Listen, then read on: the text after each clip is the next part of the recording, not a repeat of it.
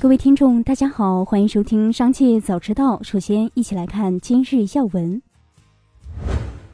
据浙江新闻，一月十日，杭州市人民政府和阿里巴巴集团全面深化战略合作协议签约活动举行。记者了解到，杭州支持平台经济规范健康发展的具体措施已在制定中。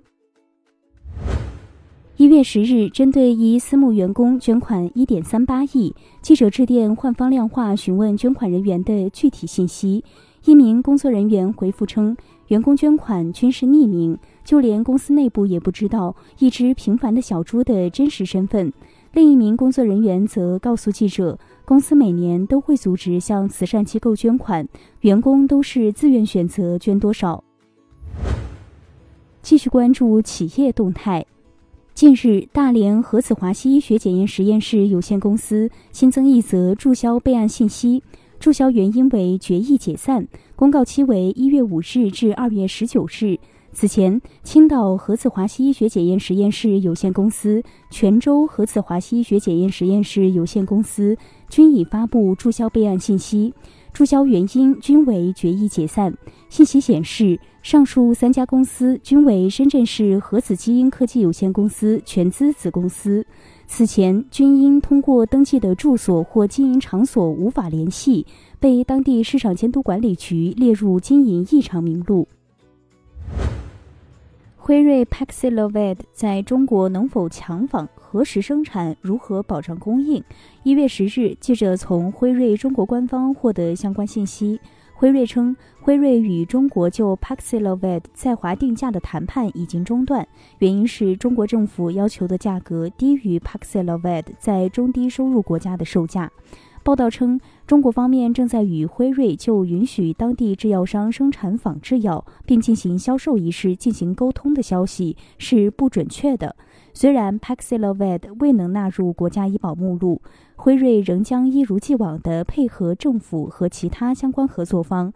确保 Paxlovid 在中国市场的充足供应，以持续满足中国患者的新冠治疗需求。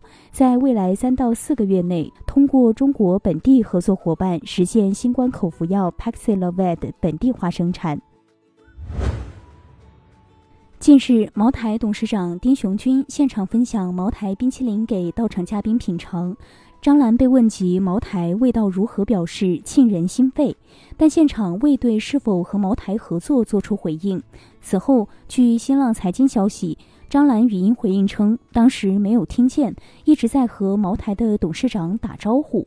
张兰说：“实业必须支持实业，我们麻六记一定会跟茅台酒冰淇淋合作的，不但合作冰淇淋，还要合作酒。”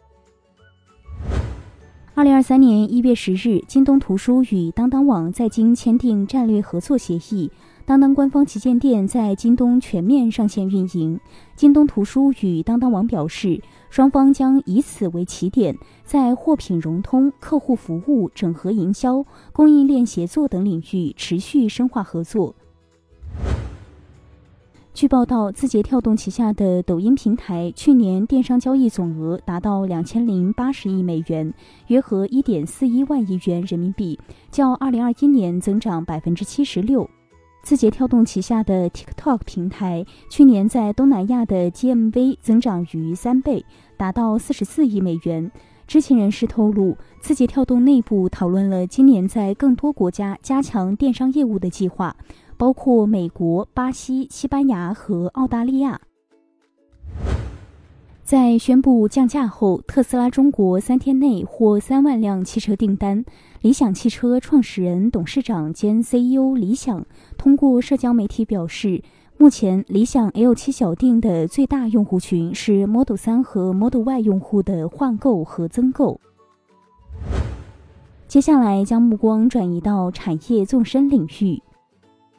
在梁建章看来，有一个办法可以在不大动干戈的情况下减少教育浪费，那就是把学制缩短。十二年的学习可能十年就够了。同时，梁建章认为还有个好处就是，如果早两年工作的话，可以更加从容地去平衡组织家庭和职业发展的矛盾。女生有更多的时间去组织家庭。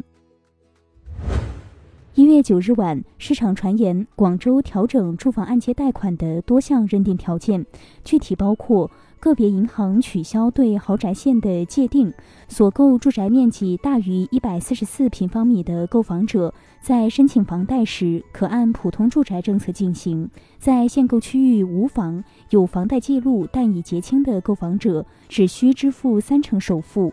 在增城、从化等不限购区域拥有住房的购房者，在限购区域买房时，可按无房政策申请贷款。最后，一起关注国际事业。